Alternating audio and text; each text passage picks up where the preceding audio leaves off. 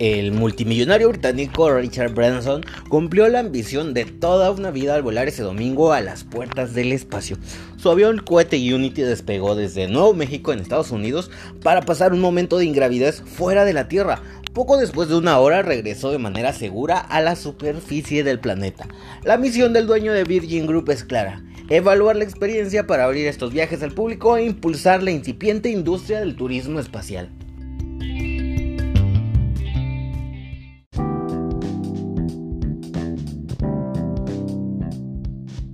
Hola, ¿qué tal? ¿Cómo estás? Me da mucho gusto saludarte. El día de hoy vamos a abordar el tema del turismo espacial, cómo Richard Branson eh, con su cohete Unity se convirtió en el primer turista espacial a bordo de su propio cohete y cómo esto está marcando el nacimiento de una era, cómo nos va a beneficiar que se empiece a desarrollar el turismo espacial y que haya una competencia entre las empresas que quieren llevarnos al espacio.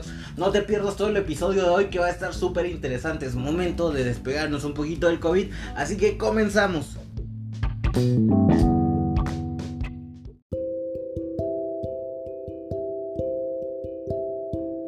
La misión del dueño de Virgin Group es clara, evaluar la experiencia para abrir estos viajes al público e impulsar la incipiente industria del turismo espacial. El viaje lo convirtió en el primero de los nuevos pioneros del turismo espacial en probar sus propias naves, superando a Jeff Bezos de Amazon y Elon Musk de SpaceX. No puedo pronunciar Elon era Elon, pero lleva una... Puede ver como sea, pero me entendieron.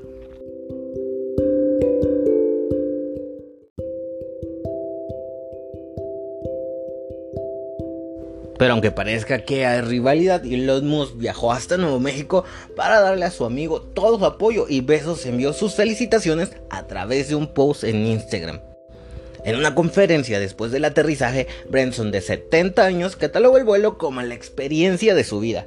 ¿Qué día? ¿Qué día? Creo que como la mayoría de los niños he soñado con este momento desde que era niño y sinceramente nada puede prepararte para ver la Tierra desde el espacio. Esas fueron las palabras de Branson. Mi misión era convertir el sueño de los viajes espaciales en una realidad para mis nietos, para sus nietos, para muchas personas que viven hoy, para todos, agregó. Y habiendo volado al espacio, he visto cómo Virgin Galactic es la línea espacial para la Tierra.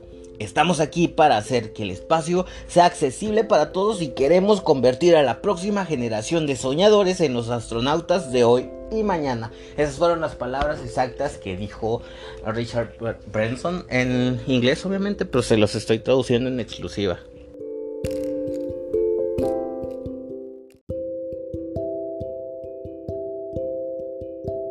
Pero todo fue súper fácil. Branson recorrió un largo camino para llegar hasta aquí. La primera vez que anunció su intención de volar al espacio fue en 2004, esperando tener un servicio comercial disponible en 2007. Sin embargo, algunas dificultades técnicas, incluido un accidente fatal de un vuelo en desarrollo en 2014, hicieron que lograr su objetivo tomara más del tiempo esperado. Pues bien, ahorita te vas a estar preguntando cómo funciona su avión cohete. El avión de Branson, conocido como Unity, no despega por sí solo desde la Tierra. Para volar necesita ser transportado por un avión mucho más grande a una altitud de unos 15 kilómetros desde donde será lanzado. Entonces la aeronave enciende su motor para impulsarse hacia, hacia el espacio hasta alcanzar una altura aproximada de 90 kilómetros. La altura que alcanzó Branson en Unity este domingo fue de 85 kilómetros.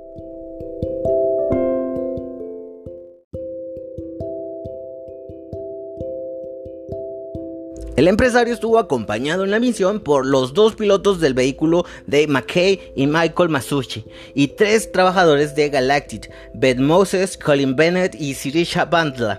De los acompañantes de Branson, la única que había salido de la Tierra antes de este viaje es Beth Moses, la instructora principal de astronautas de Virgin Galactic.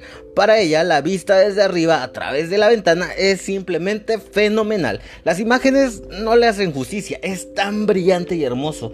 Vi el océano y la mitad de los Estados Unidos y la mitad de México. Vi el verde de la tierra y las blancas montañas cubiertas de nieve, dijo la astronauta a la BBC.